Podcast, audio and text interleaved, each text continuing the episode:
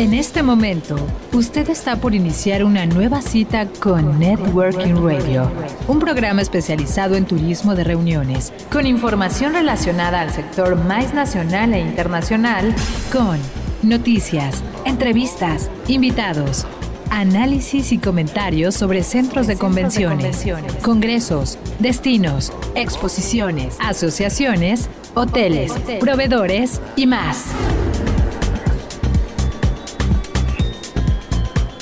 Networking Radio, un recinto plural donde converge la industria de reuniones. Bienvenidos.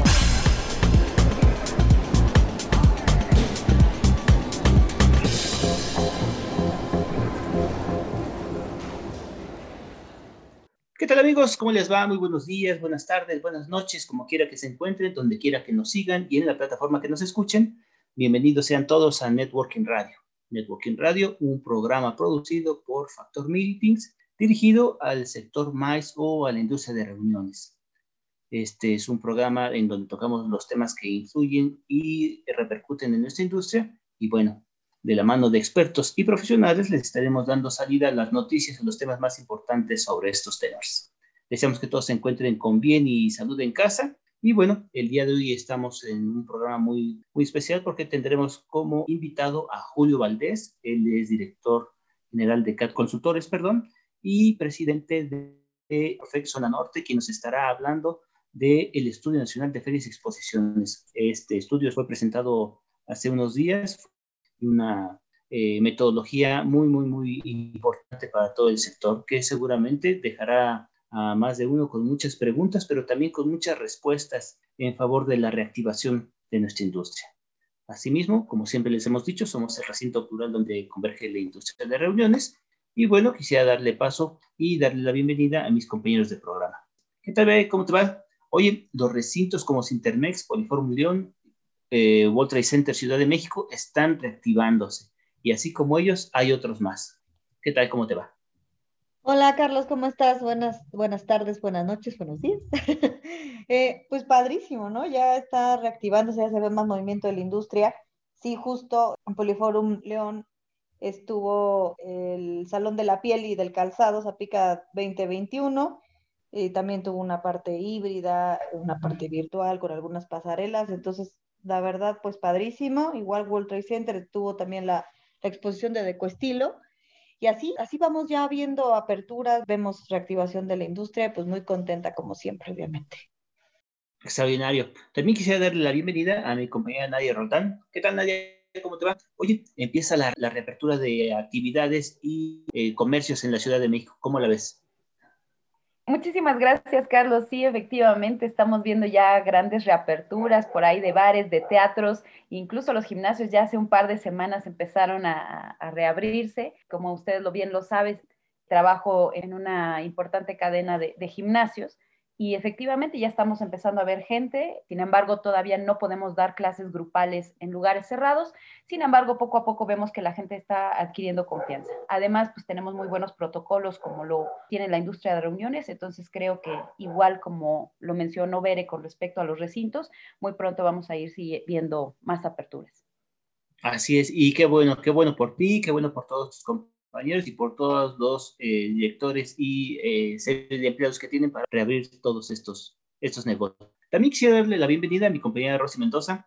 ¿Qué tal, Rosy? Noticias duras con Cuauhtémoc Gutiérrez. Eh, efectivamente, Carlos, esa noticia, ojalá que ahora sí se haga justicia, porque sí ha, ha sido este personaje que tiene en su haber una mala, ¿cómo se podría decir? Bueno, una mala nota, por decirlo de alguna manera y de decirlo de una forma muy noble, porque realmente lo que él hizo, ¿no? Lo de trata no es cualquier cosa, ¿no? De prácticamente el contratar escorts para él y sus amigos creo que es un delito que sí merece ser castigado y ojalá y ojalá que ahora sí se haga justicia, que se pueda concluir ese asunto, que no salgan a la mera hora alguien en su defensa y que digan alguna otra cosa adversa a su favor, mejor dicho, adversa para uno que quiere un poco de justicia y a su favor, porque bueno, es, parece ser que también tiene buenos contactos, pero ojalá que ahora no, no acudan en su, en su ayuda.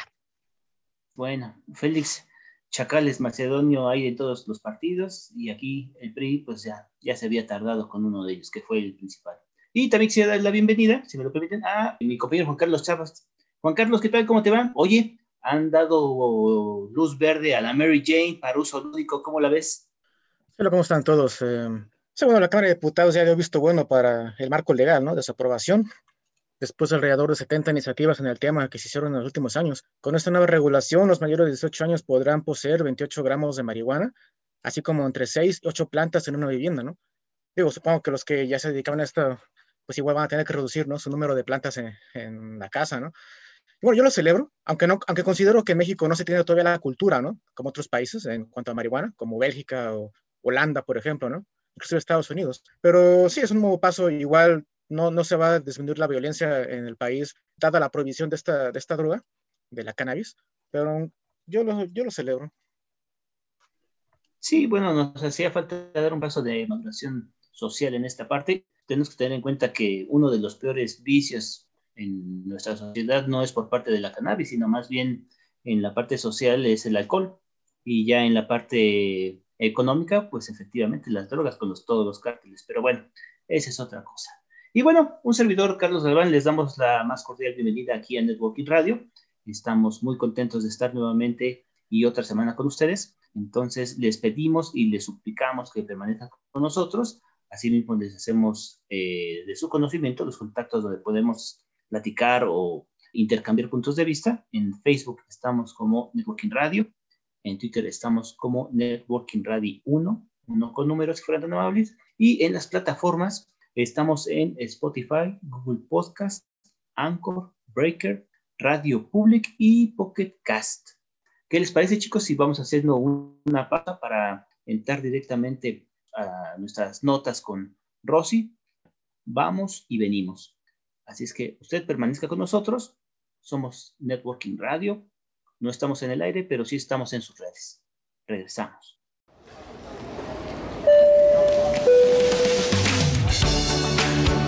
Es momento de hacer una pausa, pero no se vaya. Sus citas de networking continúan. Regresamos.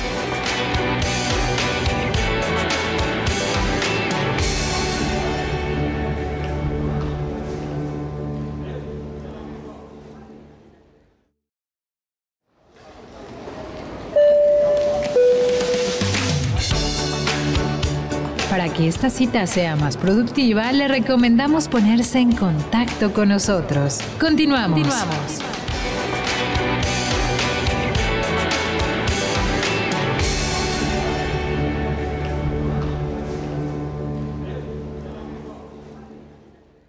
Y regresamos. Muchísimas gracias por permanecer con nosotros. Es un gusto que nos sigan acompañando una semana más. En esta ocasión quisiera presentarles eh, la sección de mi compañera Rosy Mendoza sobre las notas más importantes de esta semana. Rosy, si fueras tan amable, por favor.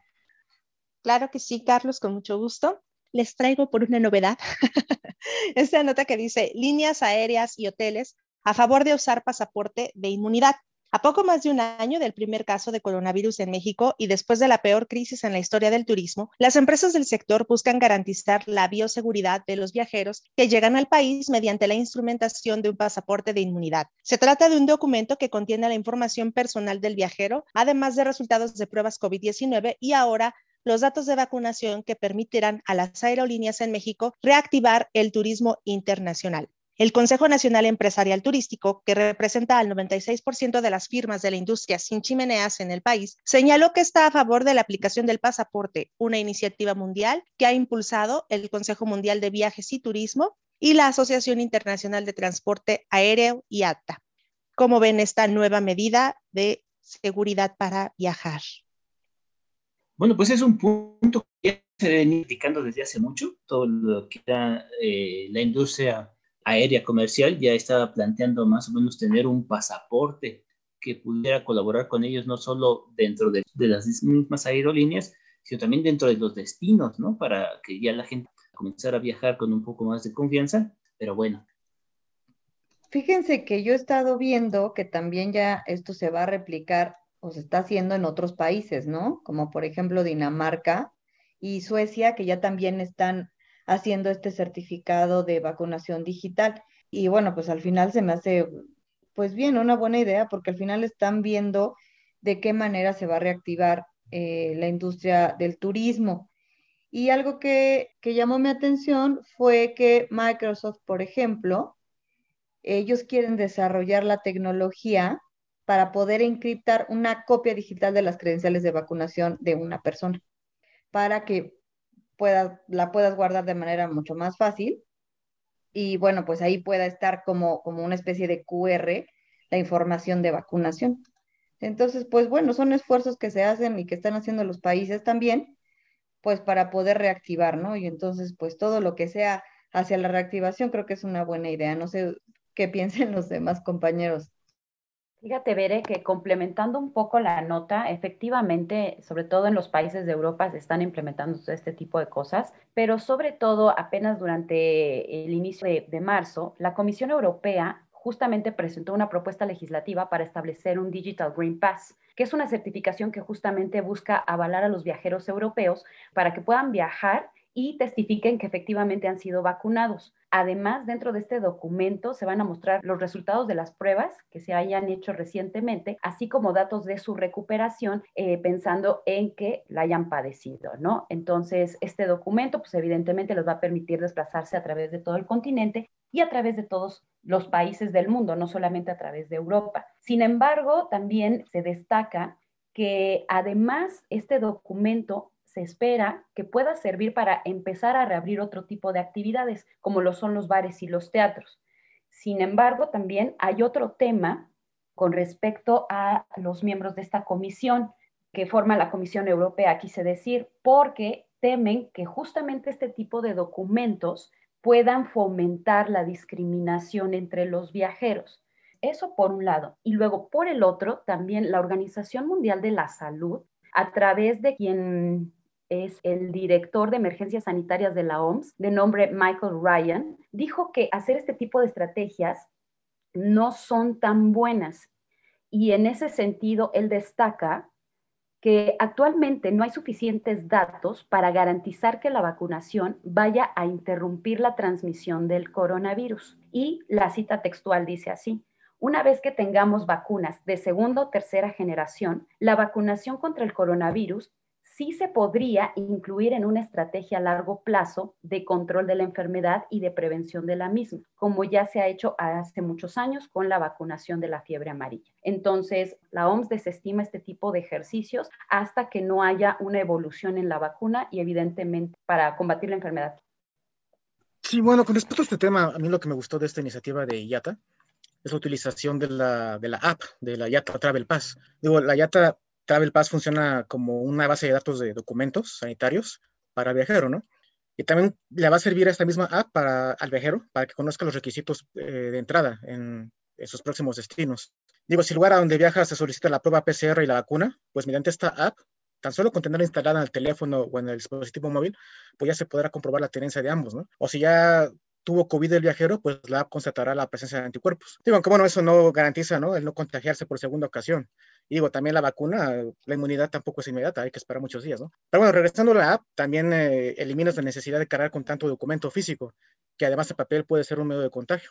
Y bueno, y de paso ayudas al medio ambiente, ¿no? Al no imprimir papeles. Y finalmente, otra de las funciones que vi interesante en esta aplicación de IATA Travel Pass es la alternativa de poder encontrar un laboratorio cercano, ¿no? Para realizarse las pruebas necesarias una vez en el destino de llegada. O la opción de encontrar laboratorios en el extranjero si se necesita de una determinada prueba para volver a casa, ¿no? O para transitar de un país a otro. Entonces, bueno, yo, yo siempre estoy, estaría a favor de la implementación de nuevas tecnologías para facilitarnos el día a día, ¿no? Y más ahora con, con lo de la pandemia de COVID.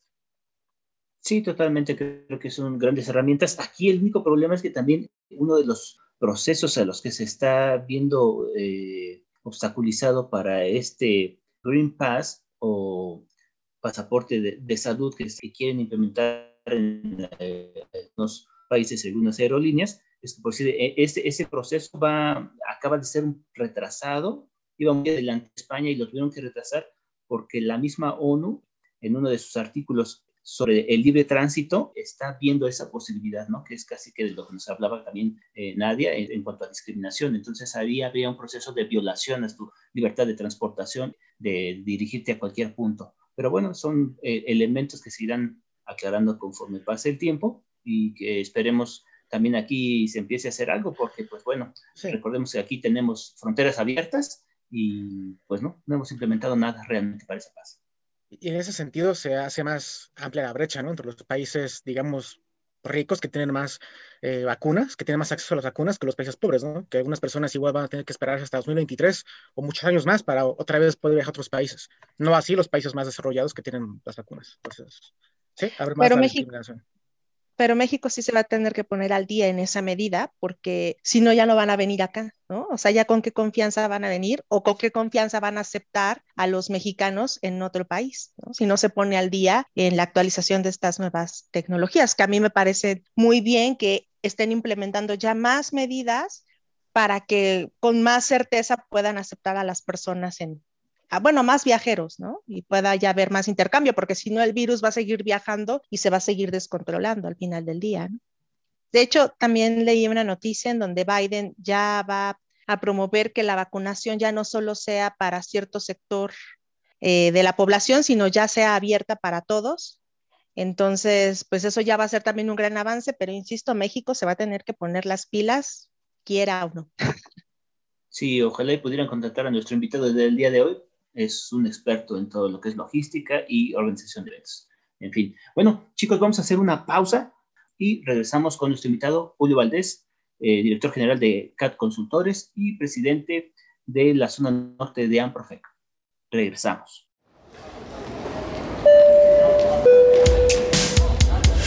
Es tiempo del coffee break. En unos minutos continuaremos con nuestro networking. Volvemos. Volvemos.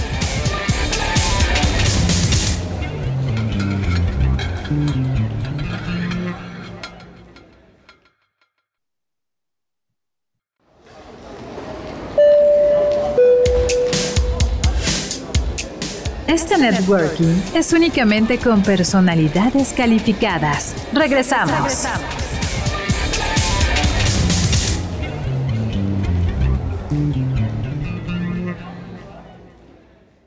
Regresamos amigos, regresamos aquí a Networking Radio. Muchas gracias por estar con nosotros, por permanecer en el programa. Como les habíamos comentado, estamos de plácemes porque eh, tenemos un invitado especial en este tercer bloque. Por cierto, un tercer bloque patrocinado por Café Diamansol, un café 100% mexicano, un café extraordinario. Y como les comentaba, hace poco fue presentado el estudio de ferias y exposiciones. Este es el primer estudio realizado desde la óptica de expositores y visitantes este es un estudio extraordinario con la colaboración de Amprofec y las OCBs de León, Monterrey, San Luis Potosí, Tabasco y Yucatán Meetings. Fue presentado por uno de los grandes profesionales que, con los que cuenta México, Julio Valdés. Julio Valdés es director de CAT Consultores, empresa con más de 30 años de experiencia en eventos, cursos y seminarios en México, América Latina y España. También es presidente de Amprofec en la zona norte y es un profesional que ya lo quiere tener sector para realizar propuestas realistas y tangibles sobre la activación de la industria o la 4T para eh, armarles la logística para la vacunación nacional. Julio, es un gusto tenerte. Muchísimas gracias. Virgilio, muy buenas tardes, buenas noches. Qué gusto saludarles a todos ustedes y a toda la audiencia y encantado de estar contigo aquí esta noche.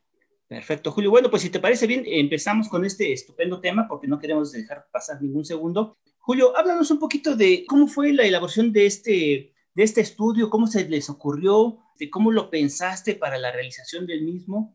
danos un poquito de, luz en esta parte de este estupendo estudio, por favor. Cómo no, Virgilio. Mira, como bien sabes, eh, tenemos oh, excelentes estudios que se han hecho a nivel nacional y sobre todo a raíz de la pandemia que estamos viviendo aún eh, a nivel nacional ha hecho extraordinarios estudios nuestros amigos del Consejo Mexicano de la Industria de Reuniones, eh, otras organizaciones como MPI, PCMA, y nuestro buen amigo ARIC también ha hecho y está haciendo constantemente estudios muy completos. Sin embargo, platicando con algunos colegas de la industria a raíz de lo que vivimos con los eventos ensayo que hicimos el año pasado con Amprofe y otros lugares, lo que ha estado haciendo extraordinariamente Guadalajara, Tabasco, Mérida, Monterrey, eh, el cuestionamiento era, bueno, nosotros en la industria de reuniones, organizadores, recintos, proveedores, empresarios como ustedes de los medios de comunicación, pues estamos listos y ávidos de regresar con nuestros eventos. Te puedo decir que los protocolos que desarrollamos el año pasado indican que estamos listos. Sin embargo, la pregunta que yo me decía, bueno, pero ¿qué dice la audiencia?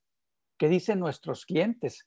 ¿Qué dicen los congresistas, los delegados que asisten a un evento y los expositores y visitantes? Entonces, esa fue la interrogante que surgió y platicando, perdón, con nuestra buena amiga Celia Navarrete de Amprofec, me dice, ¿sabes qué, Julio? Tienes razón. Hagamos ese esfuerzo porque si bien cada una de las empresas organizadoras ha hecho este análisis a nivel de sus eventos y sus giros, no hay un estudio que se haya hecho con la óptica nacional de la mayoría de los giros, la mayoría de los estados y la mayoría de los organizadores. De ahí que nos dimos a la idea de preguntarle al expositor y al visitante cuál es su sentir, desde cómo les ha ido a las empresas económicamente, si existen, si les vamos a vender, ¿no? Si les vamos a invitar a que nos visiten también cómo están, cómo está su entorno de trabajo de cara a la pandemia y cómo se sentirían de salir de su entorno seguro, de su burbuja, a un encuentro de negocios en donde esperamos que asistan cientos o miles de visitantes. Ese fue el razonamiento de hacer este estudio preguntándole directamente a expositores y visitantes, Virgilio. Perfecto, Julio. Ahora, dentro de este estudio vemos que ustedes pudieron checar el desarrollo de la organización de más de 40 giros dentro del sector. ¿Hubo uno en especial que eh, fuera novedoso para ustedes, fuera nuevo o, o, marcara un precedente dentro del estudio desde el punto de vista? Pues mira, más, más, bien lo que nos sorprendieron fueron las respuestas en cuanto a expositores y visitantes, sobre tal en los giros de decoración, regalos y muebles, desde el punto de vista de expositores, con una gran, gran respuesta, también alimentos y bebidas, reuniones, eh, turismo, el, sector industrial, y desde el punto de vista de visitantes sobresalen los temas de artes gráficas, decoración, regalos, vaya, transporte, etcétera. Entonces, eh, más que entrar directamente, Carlos, hacia cada uno de los, de los uh, giros en particular, lo que hicimos fue considerarlos todos de manera genérica para poder tener una amplia, una amplia representación. Platicando con nuestro mutuo amigo Juan Gabriel Tamés de Guadalajara, él me daba la opinión de que el giro, eh, los giros eh, encuestados representan prácticamente el 80% de la oferta nacional, que eso da una validez también adicional al estudio que presentamos. Muy bien. Ahora, Julio, eh, una de mis últimas preguntas. Eh, ¿Por qué Guerrero no participó en esta encuesta? Félix Salgado Chaqueloyo no los dejó, hubo un problema ahí. Este, ¿cómo, ¿cómo, estuvo la cosa? No, no, simple y sencillamente nosotros hicimos la aplicación de las encuestas a expositores y visitantes de toda la República. Ahora, déjame decirte algo algo importante antes de responder concretamente. Nosotros como CAT consultores prácticamente es imposible que tengamos las bases de datos de expositores y visitantes. Tuvimos 1066 encuestas válidas. Nosotros te puedo decir que, que de motu propio pudimos llegar a cerca de, de 250 encuestas, pero prácticamente 800 encuestas las recibimos del apoyo que obtuvimos a través de Amprofec y a través de los organizadores de eventos en donde están la mayoría de las empresas que participan en exposiciones y que visitan exposiciones. Y bueno, tal vez ese es el reflejo que no es lo mismo un destino industrial como Monterrey, como la Ciudad de México, Guadalajara, León, Tijuana, a un destino turístico como, Acapulco, por ejemplo, como Guerrero Taxto. Entonces quiere decir que tal vez haya más empresas en estos lugares. Es lo que te podría decir, Carlos.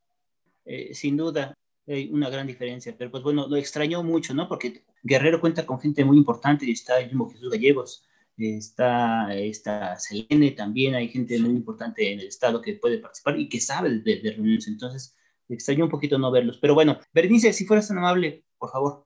Claro que sí. Hola Julio, este, bienvenido nuevamente. Gracias. Y fíjate que de ver la información tan interesante que se está haciendo en este, en este aspecto de exposiciones, me llamó mucho la atención. Recordarás que antes de la pandemia decíamos que eh, una de las tendencias era que ya los eventos se iban a ser digitales, ¿no? Y que íbamos encaminados hacia los eventos digitales y las exposiciones y todo.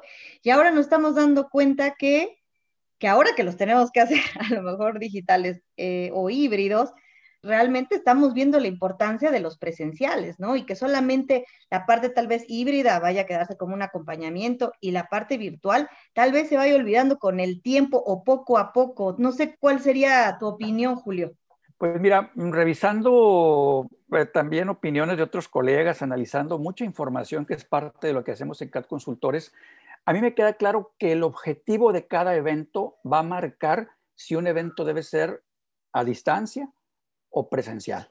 o híbrido. E, esto de las capacitaciones y eventos a distancia no es nuevo y ustedes saben que hay muchas universidades que lo vienen haciendo desde hace 10 años. De hecho, yo fui director del programa de turismo del TEC de Monterrey virtual y llegamos a desarrollar programas, etcétera, porque el tema de la capacitación en donde compartes información y respondes a preguntas y respuestas es muy fácil hacerlo a través de, plataformas virtuales. Incluso los dejas grabados y a lo mejor nunca ves al, al instructor, ¿no? Entonces, eso no es nuevo.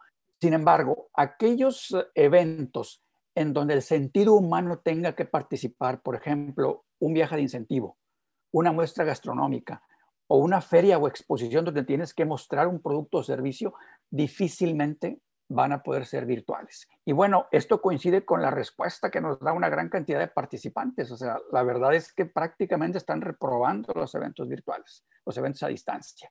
Entonces, yo creo que es un tema que, como bien lo mencionas, Berenice, vamos a seguir con eso y vamos a complementar nuestros eventos presenciales con las herramientas tecnológicas, pero para mí no van a tomar el lugar de los encuentros cara a cara. Así es, Julio. De hecho, en algún momento leí eh, con un, también un experto de, de UFI que decía que a lo mejor toda esta parte virtual solamente iba a ser como para tener un acercamiento con el cliente, ¿no? Durante el año, pero que, que la presencial era lo ideal, ¿no? Era lo que íbamos, vamos a volver.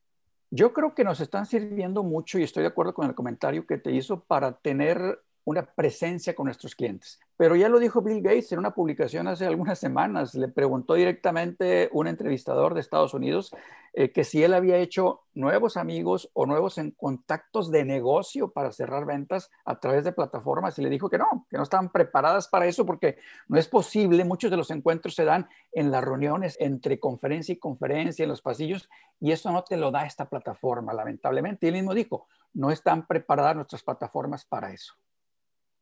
Eh, Julio, se habían comentado también que el tema de poder reactivar eh, la industria va a ser mucho hacia la parte de los protocolos que tengan, las pruebas rápidas en este caso, ¿no? Y también, obviamente, la parte de vacunas. ¿Cuál es tu opinión al respecto? ¿Verdaderamente también se sentirá el cliente eh, mucho más seguro al tener esto más fortalecido en los eventos?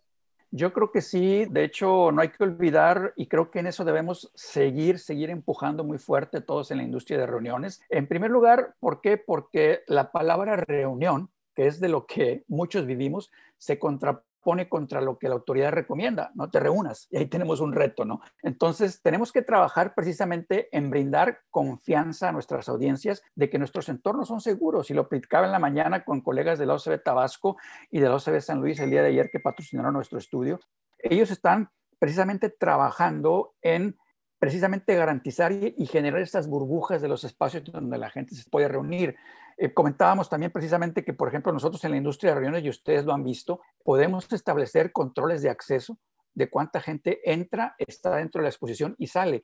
Y con todo respeto, pero son contadas las cadenas comerciales y los centros comerciales que establecen ese tipo, ese tipo de control.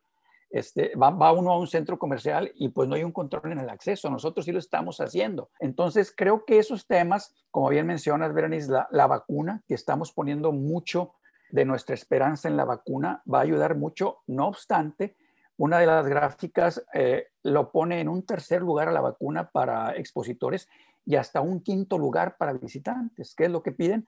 Pruebas, pruebas, pruebas. Es lo que piden. Okay, ¿Ya te vacunaste? Está bien, pero tráeme tu prueba este, que es lo que me va a asegurar al menos que en ese momento no estás eh, contagiado.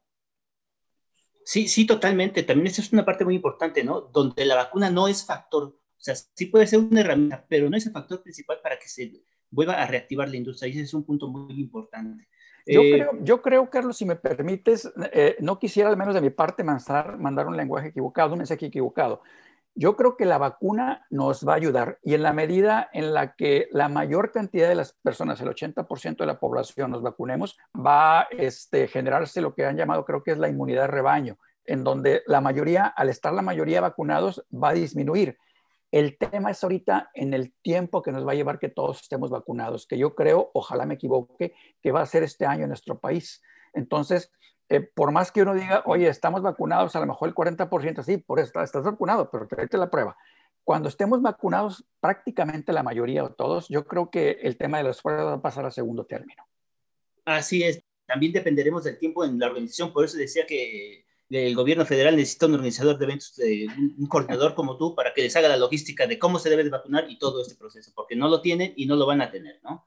Y de ahí, eh, otro punto también muy importante es que el tercer semestre del año, julio-septiembre, es el, el, año base, ¿no? Para que se reactive un poco más o empiece a verse más esa generación de actividad dentro de la industria.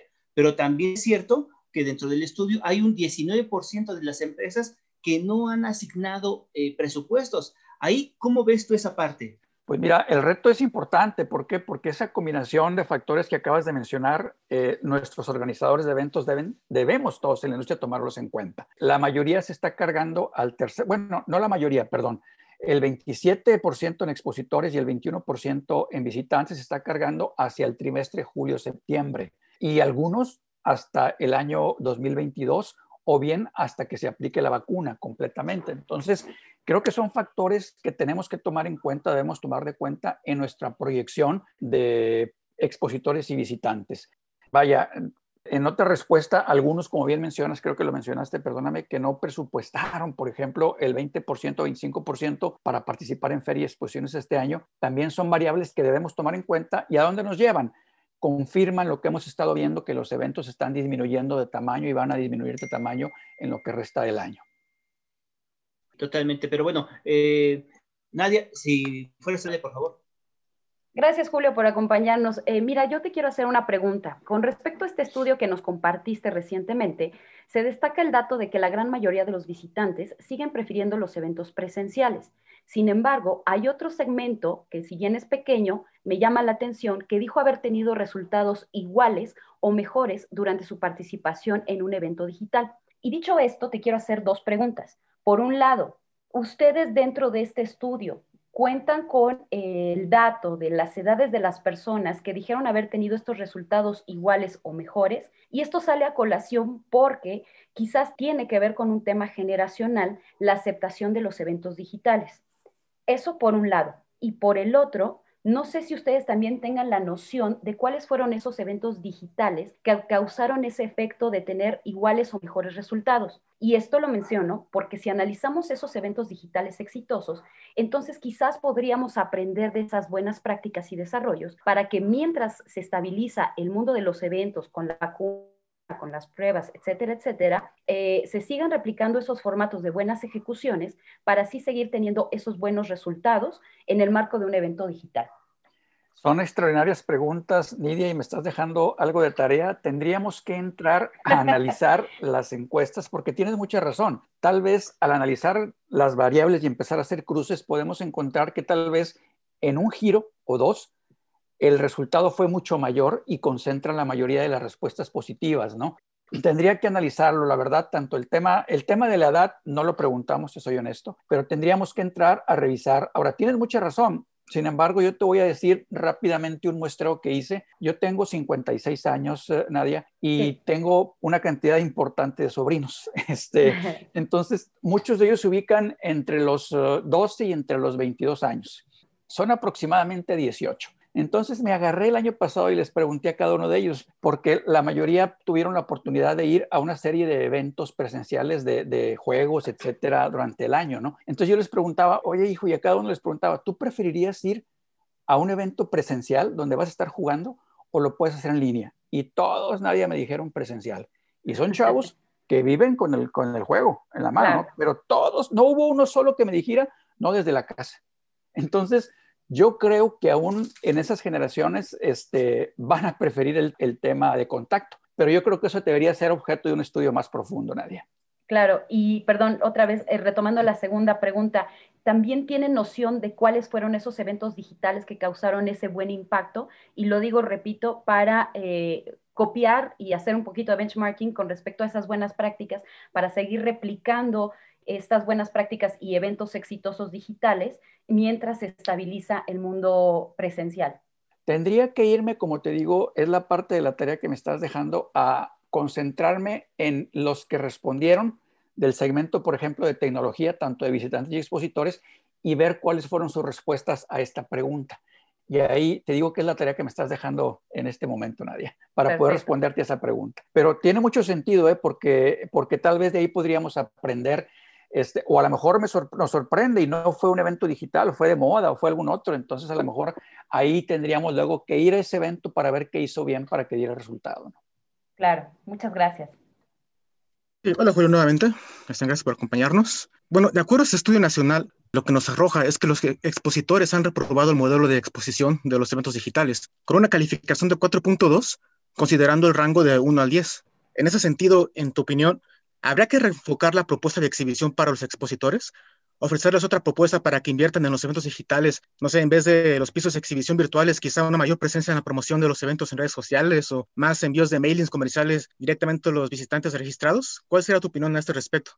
Pues mira, sí, es, es un, un rotundo 4.2, este, los expositores cómo lo calificaron y también los visitantes con un 4.1. Eh, y eso me lleva nuevamente a los comentarios que hacíamos eh, hace un rato. La plataforma, las plataformas creo que no están preparadas para esta actividad. En el curso que damos, eh, Juan Carlos, sobre cómo participar en ferias y exposiciones, prácticamente mencionamos que la ventaja de un encuentro cara a cara no es solamente el platicar con la persona, sino que la persona que visita el stand puede entrar a probar muchos de los productos que se exhiben. Si yo estoy vendiendo una computadora o una iPad, la persona entra, toma el iPad, empieza a dibujar, la prueba. Si estás tú eh, en un evento de limpieza, pues la persona va y quiere oler el aromatizante. Eh, si estás en una muestra gastronómica, la empresa quiere degustar. Entonces, eso difícilmente lo vamos a poder encontrar en cualquier plataforma digital. Entonces, yo creo que esa es la razón principal que por la cual han salido con esta calificación los eventos digitales. Yo creo, sin embargo, yo te voy a decir otra cosa. Yo creo que quienes se dedican a esto, a las plataformas digitales, seguramente están pensando en la forma de, de hacerlo, pero pues yo lo veo muy, muy complicado, la verdad, al menos en ferias y exposiciones, que se logre ese contacto, esas pruebas de las cuales disfrutamos en los eventos presenciales. Y bueno, finalmente, ya he dado tu última respuesta, los eventos virtuales, de acuerdo a esta encuesta, no han funcionado para hacer negocios, para hacer networking, ¿no? La encuesta arroja que el 78%, más del 78% de los expositores dijeron no haber tenido los resultados esperados. Por su parte, los visitantes también opinaron lo mismo, ¿no? más de un 83%. Entonces, tú vislumbras un 2021, la esperanza en los eventos híbridos dado que los, los eventos 100% digitales pues no han funcionado como se esperaba. Y ahora vamos, los eventos eh, híbridos en un principio se manejaron como complemento, ¿no? Para el evento digital, para el evento presencial, para tener más alcance, pero ahora con estos resultados igual ya van a ser un most los eventos híbridos en tanto regresen por completo los eventos presenciales, ¿no? Mira, yo creo que lo estamos viendo ahorita. La versión digital de los eventos te permite llegar a mucha más gente. Eso es un, algo innegable. Sin embargo, sigues careciendo del contacto y la prueba de lo que se exhibe. Ese es el reto que tenemos ahora. Digo, se está avanzando mucho porque eh, decir que no, no se va a lograr eso sería mentirte porque, por ejemplo, Amazon por eso ha crecido tanto y todo el mundo hacemos muchas compras por medio del Internet. O sea, las operaciones de compra-ventas se están llevando a cabo. Este, eh, sin embargo, en las ferias y las exposiciones no ha sido así y la prueba es lo que están respondiendo los expositores y los visitantes. Yo creo que, como mencionaba en un principio, los eventos híbridos van a ser muy exitosos en congresos y convenciones. ¿Por qué? Porque lo vivimos nosotros cuando hicimos el evento ensayo en Monterrey el año pasado en septiembre desde el punto de vista de los conferencistas. Había una conferencista de Informa Markets eh, de China que cuando la contactamos accedió de manera muy amable a participar durante una hora en la conferencia. Posteriormente, cuando hablé con ella y le agradecí, ella me dijo qué bueno que fue a distancia porque no hubiera podido ir al evento. Traigo 10 eventos en lo que resta del año y no puedo viajar. Entonces, ahí, por ejemplo, es una gran ventaja de un evento en formato híbrido en donde vas a poder tener un cartel de conferencistas muy completo que te va a permitir presentarlo prácticamente como si fuera en vivo. Yo creo que en ese sentido, van a verse mucho más favorecidos los congresos y las convenciones, no tanto así vuelvo a decir las ferias y las exposiciones. Perfecto, muchas gracias, mi estimado Julio. A la orden, Juan Carlos. Julio, pues bueno, chicos, también estamos llegando a la parte final del programa, entonces, ¿qué les parece si hacemos la última pregunta rápida, si nos lo permites, Julio, como gran profesional que eres, como un gran conocedor de la industria. Entonces, chicos, ¿quién quiere empezar? Eh, Julio, eh, la industria de reuniones a través de sus distintas asociaciones se enfocaron mucho en la elaboración de protocolos, medidas y estrategias para salvaguardar la salud, seguridad, tanto de expositores como de visitantes. Sin embargo, poco o nada se había hecho para analizar el mercado, sus inquietudes y deseos para poder regresar a los eventos. Entonces, a tu juicio, ¿a qué crees que se deba que en general el sector se haya tardado tanto, por lo menos en México, en desarrollar este tipo de análisis como el que tú recientemente mostraste?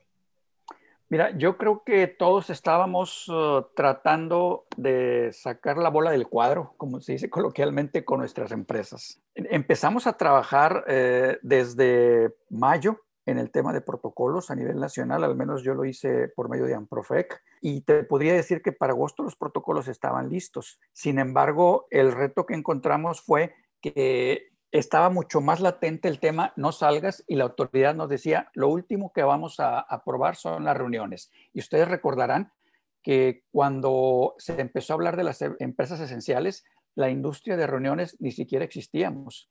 Y cuando aparecimos, aparecimos en la cola de la cola. De hecho, todavía el día de hoy he hablado con colegas en donde a un año después de la pandemia no les permiten abrir salones para eventos, al día de hoy.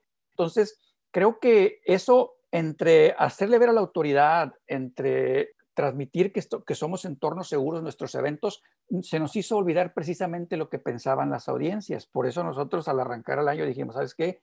Tenemos que preguntarle al cliente. La distracción y sobre todo el, sobre, el tratar de sobrevivir nuestras empresas nos hizo que nos olvidáramos un poco de este tema que afortunadamente con estudios como este que tuvimos una gran aceptación, ya estamos encontrando respuestas.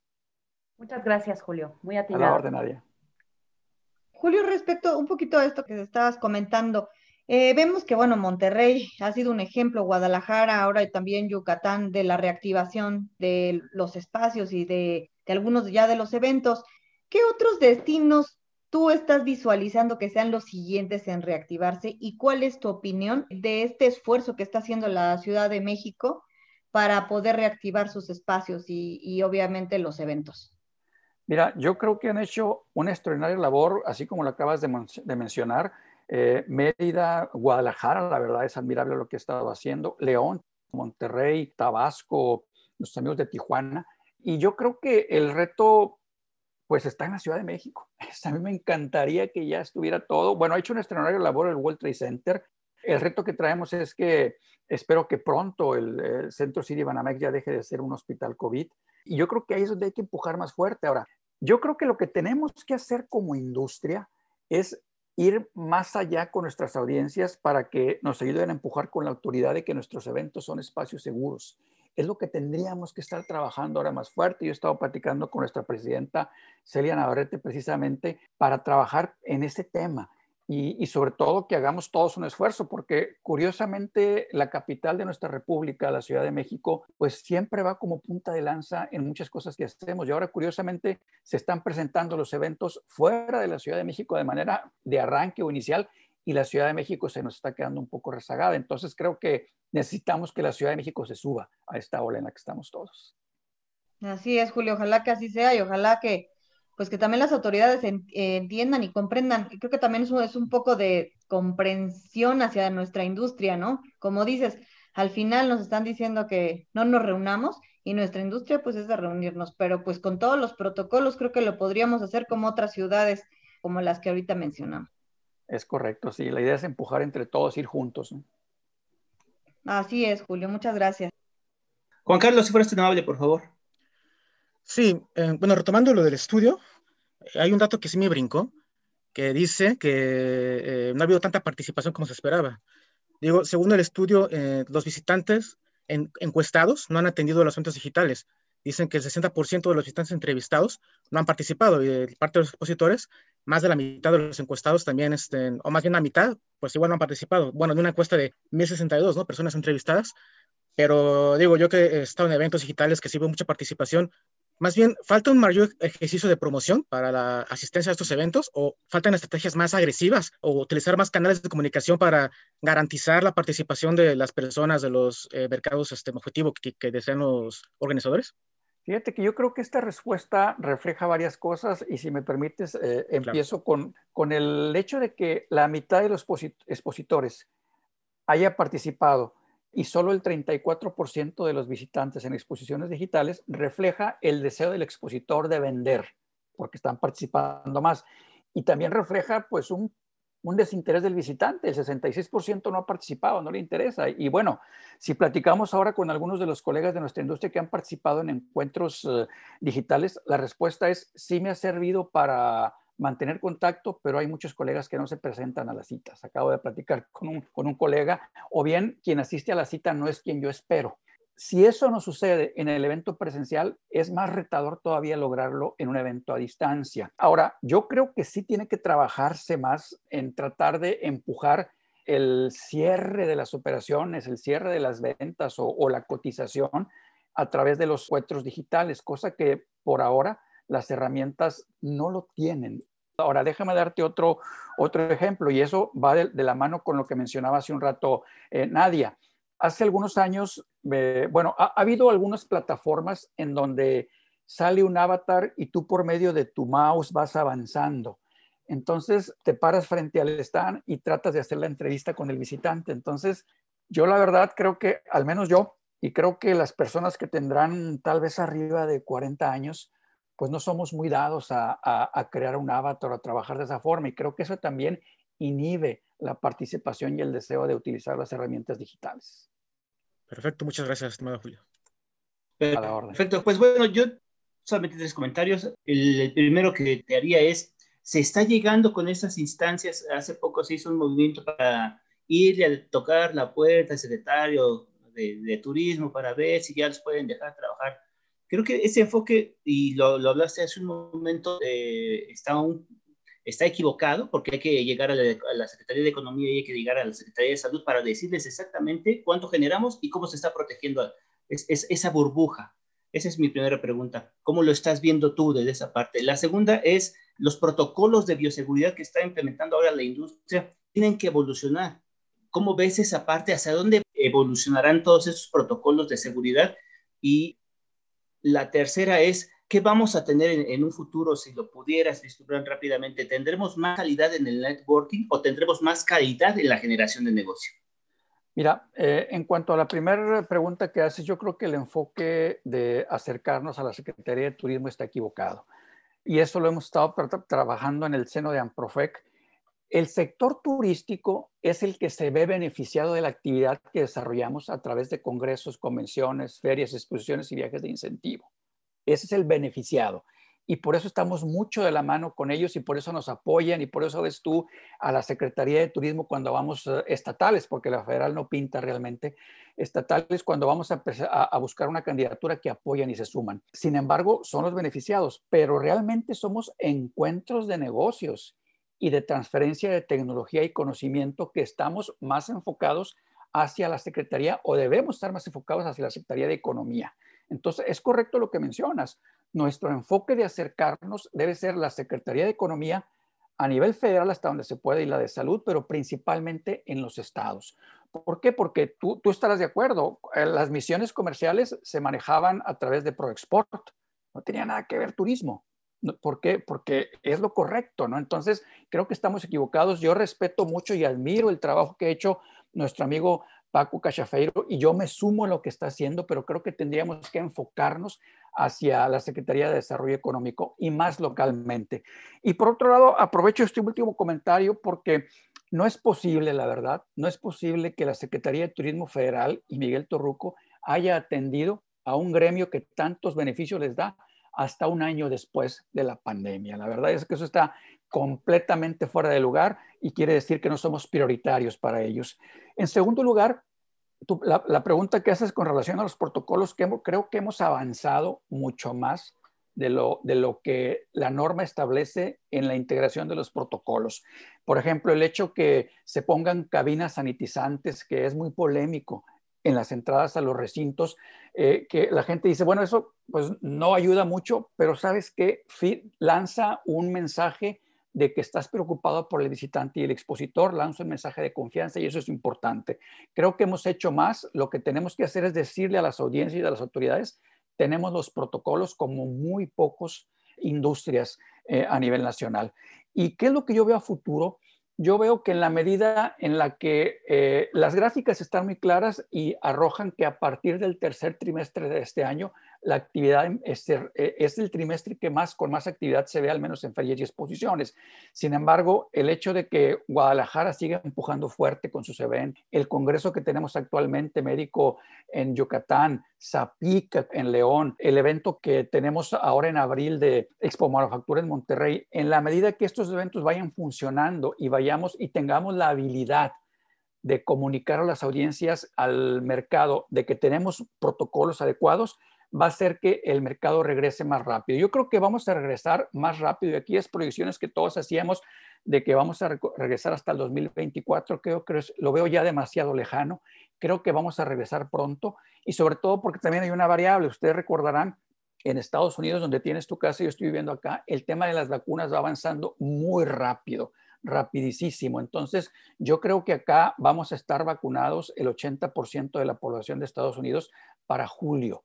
¿Y esto qué va a implicar? Que muchos vamos a poder viajar ya con mucha más confianza a México y eso va a tener un impacto mucho más rápido y eso también va a llegar a una reapertura más rápida de los eventos. Entonces yo creo que vamos a tener resultados más pronto de lo esperado.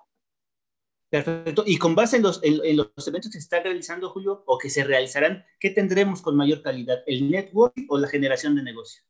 Yo creo que vamos a tener en primer lugar visitantes más calificados quien realmente diga yo sí voy al evento es porque realmente le interesa, creo que va a disminuir el cazaplumas, el que va por el souvenir o al, de la muestra gastronómica para comer, ese va a disminuir y vamos a tener más visitantes de calidad. Eso se va a dar y eso al final de cuentas va a ser un beneficio. Lo que tendremos que hacer los expositores es seguir preparándonos en capacitación para poder dar un buen seguimiento y cierre de las ventas.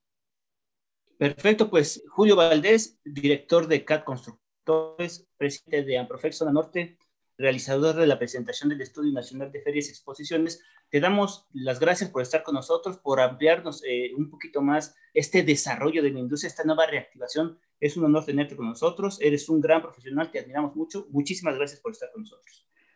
A ustedes, Carlos, Veraníz, mucho gusto. Juan Carlos y Nadia, de veras es un placer estar con todos ustedes y saludo a toda la audiencia. Muchas gracias. gracias. Muchas gracias, Julio. Eh, y, sobre todo que nos vienes a dar buenas noticias también de la reactivación. De verdad es que de repente nos escuchan a veces tan buenas como el día de hoy y eso no, también me da mucha alegría. No, la verdad, y la verdad es que sí, finalmente depende cómo quiera ver uno el enfoque del estudio. Yo lo veo, aunque hay respuestas adversas, pero yo creo que arroja luz de que las cosas van a, van a mejorar. Y bueno, nos arroja precisamente esa luz a organizadores de ferias y exposiciones para prepararnos mejor porque tienen la respuesta de sus clientes, visitantes y expositores. Y aprovecho para comentarles rápidamente, vamos a estar trabajando dentro de 10 días en un estudio concretamente especializado para OCBs, exclusivamente para OCBs. los hemos hecho ya en dos ocasiones, hace algunos años, y ahora hemos, nos han estado buscando colegas de OCBs. Entonces, en breve les mandaremos la información para que nos puedan ayudar a difundirlo. De lujo. No, pues será un, será un gusto totalmente, Julio. Esta es tu casa, Networking es tu foro. Estamos abiertos para, para ti, para todo lo que construyas. Sabemos que, como siempre, traerás noticias positivas traerás enfoques nuevos, traerás una nueva visión, que es algo que verdaderamente se agradece. Y como decía Berenice, mensaje positivo, ¿no? Que es algo muy importante. Muchísimas gracias, Julio. Hasta luego, gusto en saludarlos. Y muchas gracias a ustedes, amigos, que nos acompañaron en este programa. Muchas gracias por permanecer una semana más con nosotros aquí en Networking Radio. Muchísimas gracias. Como siempre, no estamos en el aire, pero estamos en sus redes. Buenos días, buenas tardes, buenas noches. Hasta luego. Networking Radio ha finalizado. Esperamos que su cita haya sido productiva. No olvide escucharnos el próximo miércoles. Muchas gracias. gracias.